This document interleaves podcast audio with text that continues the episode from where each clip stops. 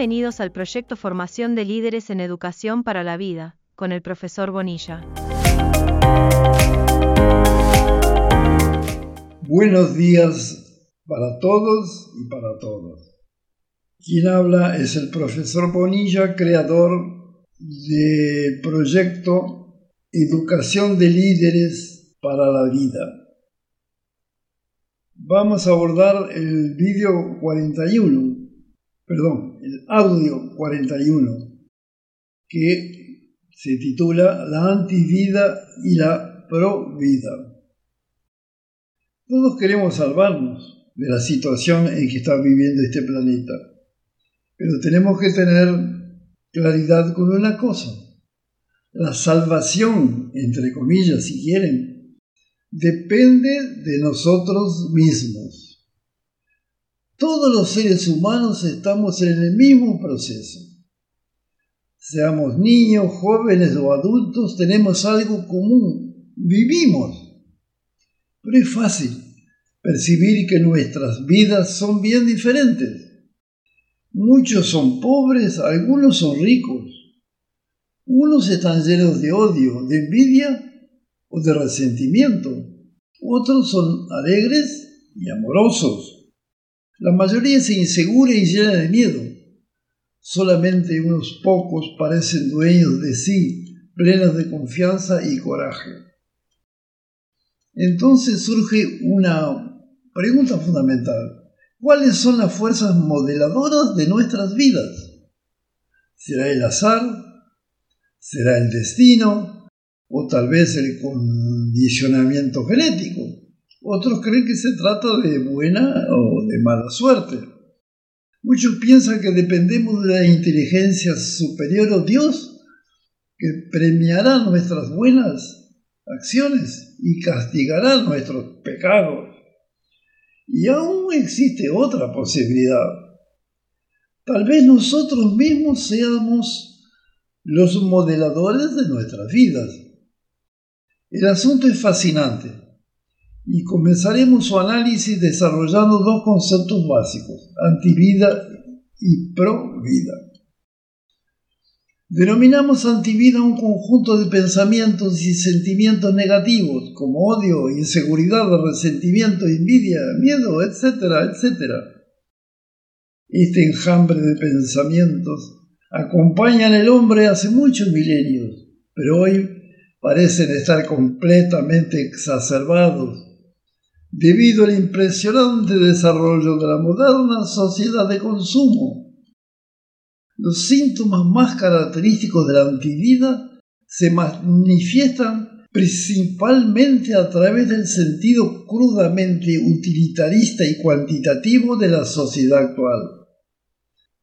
En la tremenda opresión, tanto fisiológica como psicológica, sufrida por el ciudadano común en la represión sexual un poco liberalizada, sí, en los últimos años, pero nunca libertada y suficientemente educada. Es el conglomerado visible de todos esos factores que produce el ser humano medio, lleno de frustraciones afectivas, con miedo del futuro, envidioso del colega que asciende rápidamente, cautivo de la publicidad consumista e incapaz de equilibrar su presupuesto, aunque, aunque gane mucho. Y a pesar de que esos rendimientos puedan aumentar la montaña interminable de productos que debe adquirir, eso corresponde a la enfermedad tener, que es moderna, para mantenerse la carrera es siempre mayor que sus posibilidades.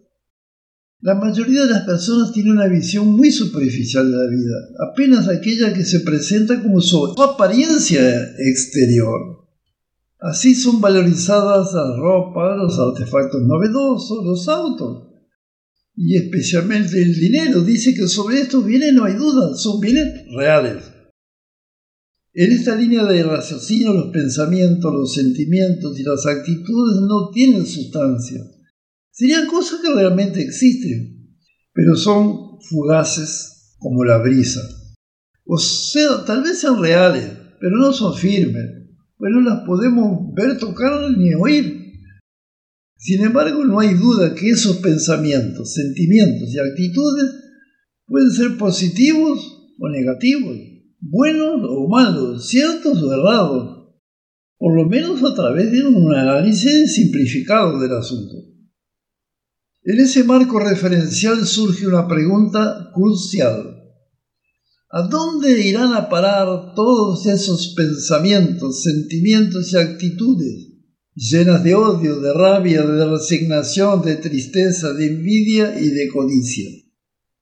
¿Será que se evaporan en el aire y se disipan en la alta atmósfera? De ninguna manera. Ellos se juntan, se condensan en algún lugar y después retornan, reforzados, a su lugar de origen, la mente humana, y de allí se expanden para el medio ambiente físico, causando todo tipo de turbulencias. Se comprende ahora que si el mundo está ruin es porque nosotros mismos y nuestros ancestrales lo hemos contaminado con aquello de más negativo que existe en nuestro interior. Por otro lado, entendemos por provida un conjunto de sentimientos y pensamientos positivos, amor, salud, alegría, paz, coraje, armonía, prosperidad. Todos ellos palpitan en el fondo de nuestros corazones y realmente creemos que todos gustaríamos que ellos dirigiesen nuestras vidas, que fuesen los capitanes conduciendo el timón de nuestro barco con su destino final en las playas de la felicidad. La gran pregunta, por lo tanto, es, si gustamos tanto de la provida, ¿por qué nos enterramos hasta el pescuezo en la antivida? La respuesta involucra consideraciones sobre la mente humana. Haciendo un análisis muy simplificado, podemos decir que la estructura de la mente consta de dos partes, el consciente y el subconsciente. Este, subconsciente, obedece al consciente y por lo tanto para sería bastante fácil orientar nuestras vidas favorablemente, transmitiendo órdenes prohibidas al subconsciente, pues justamente este, gracias a, sus ligaciones con el yo interior, dispone de enormes poderes. En efecto, el subconsciente es capaz de dirigir y concentrar enormes flujos de energía sensibilizando el yo interior, lo que, equivale a decir que él puede remover cielos y tierra para manifestar todo aquello que le llega como orden o deseo. Sin embargo, lamentablemente lo que ocurre es que esa gran potencialidad del subconsciente no solamente es en general desaprovechada, como también deformada. De esta forma, acaba transformándose en la causa básica del sufrimiento. ¿Cuál es el motivo de esta contradicción aparente? Debido a la cual la posibilidad de felicidad humana se cambia justamente por lo inverso, sufrimiento, dolor, infelicidad, hambre, guerra, odio, racismo, en resumen, el antivida. Se trata de un círculo vicioso de carácter educativo en efecto, desde el nacimiento y tal vez desde la concepción, el niño, el niño recibe estímulos de todo tipo, pero en forma predominante negativos. Ellos contienen limitaciones, tabúes, inseguridad y miedo. Padres, familiares, profesores, amigos y la sociedad toda transmiten una visión del mundo fuertemente antivida visión que fue transmitida a ellos por la generación anterior y así sucesivamente. El ser humano, en forma prevaleciente, es educado para la resignación y la limitación. Tú no puedes, eso es solo para los ricos. Pobre, ¿qué será de él cuando crezca? Solo el trabajo duro tiene valor. La conducta rígida es indispensable, nunca conseguirá, nunca podrás llegar a donde gustarías estar. Eso ametralla la mente de los niños y de los jóvenes. Precisamente en esa fase de la vida, la conciencia del niño no está desarrollada, su raciocinio es muy primitivo, muy incipiente. Y entonces toda esa negatividad penetra fácilmente sus frágiles defensas, quedando antrincherada en su interior. Se trata de un verdadero lavaje cerebral. Este hecho lleva a mucha gente a considerar erradamente que una gran parte del desarrollo psicológico se debe a causas hereditarias. Pero en realidad se trata de conductas que han sido inyectadas poco a poco por la sociedad en la tabla casi rasa de la mente infantil.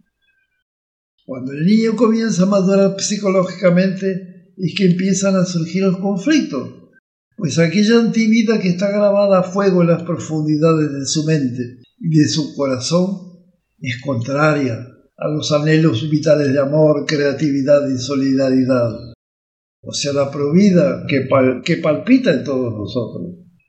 De esta forma, el poder del subconsciente mencionado anteriormente es deformado, porque las órdenes que recibe son fundamentalmente aquellas oriundas de la antivida cristalizada en su mente. El subconsciente va a hacer todo lo posible para que esas órdenes sean cumplidas. Así el sufrimiento, el dolor y las enfermedades aparecen como fenómenos naturales cuando esas realidades no son otra cosa que consecuencia de acciones erradas de los seres humanos. Ese sufrimiento y esa frustración individuales son como las gotas de lluvia cada una de ellas es significante, pero cuando se juntan millares, millones, billones, ocurren inundaciones y desastres, que en el caso humano significan hambre, odio, destrucción y guerra. Ahora sí podemos volver al punto de partida y responder. Las fuerzas modeladoras de nuestras vidas son inicialmente la influencia de la sociedad de la cual vivimos, considerada como conjunto, Después, cuando desarrollamos el raciocinio, somos nosotros mismos. En ese nosotros mismos se balsa la salvación, la posible salvación de la humanidad, no en términos religiosos, y sí en términos de vivir gloriosamente la vida, tal como sería posible si la antivida fuese eliminada. Entonces surge la pregunta crucial. ¿Es posible pasar de la antivida para la provida? El reconocimiento, la aceptación del hecho de que la antivida vive en nuestro interior es el primero e indispensable paso. Nada se gana con ocultar esta realidad, todo lo contrario, mucho se pierde, pues desperdiciamos tiempo y energía. El segundo paso es que, conociendo las leyes de operación de la mente humana, ver en próximos audios, percibimos que mismo después de haber pasado por la fase del dolor y del sufrimiento, las cartas de triunfo aún. O sea, la gran fuerza modeladora de nuestra vida somos nosotros mismos. Pero primero por incapacidad de infancia y después por ignorancia dejamos que aquella sea modelada por la visión que prevalece en la sociedad, sea buena o sea mala.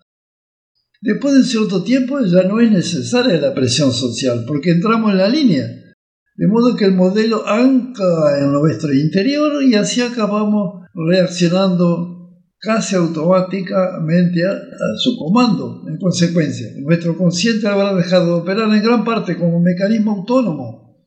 Y como el modelo imperante es predominantemente antivida, las órdenes recibidas tendrán orientación básicamente negativa. De este modo, cada uno acaba contribuyendo con su grano de arena para el festival de frustraciones, dolor y miedo que cubre el planeta. Sin embargo, como se dijo anteriormente, las cartas de triunfo aún están en nuestras manos porque esa antivida congelada dentro de nosotros no es hereditaria, de lo contrario no habría esperanza. Esa antivida fue absorbida poco a poco por la vulnerable mente infantil y después se volvió automática de modo que nos habituamos a actuar en función de ella. Pero nada en el fondo está perdido, pues su camino de entrada puede ser su camino de salida. En efecto, si durante años nuestra mente fue rellenada con limitaciones negativas y prohibiciones, será que no podremos, a partir de ahora, de hoy, recorrer el camino inverso. O sea, no podremos llevar nuestra mente con y así derretir el hielo de la negatividad hasta disolverlo definitivamente. Bien, ha sido un largo audio, este número 41, y apenas Vamos a mencionar ahora el próximo, el título del próximo audio del 42, cuyo título es La necesidad de cambios drásticos. Vamos a ver alguna cosa de operación de ese cambio drástico que estamos imaginando que es posible para aquellos que realmente se concienticen de este problema. Bien, buenos días para todos y para todas. Los espero para el audio 42 y les deseo las mayores de felicidades a todos y a todas.